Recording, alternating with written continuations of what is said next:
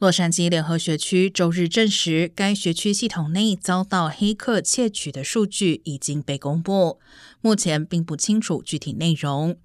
洛杉矶联合学区是在遭到黑客攻击三周后收到赎金要求，并在与联邦调查局协商后决定不回应黑客的要求。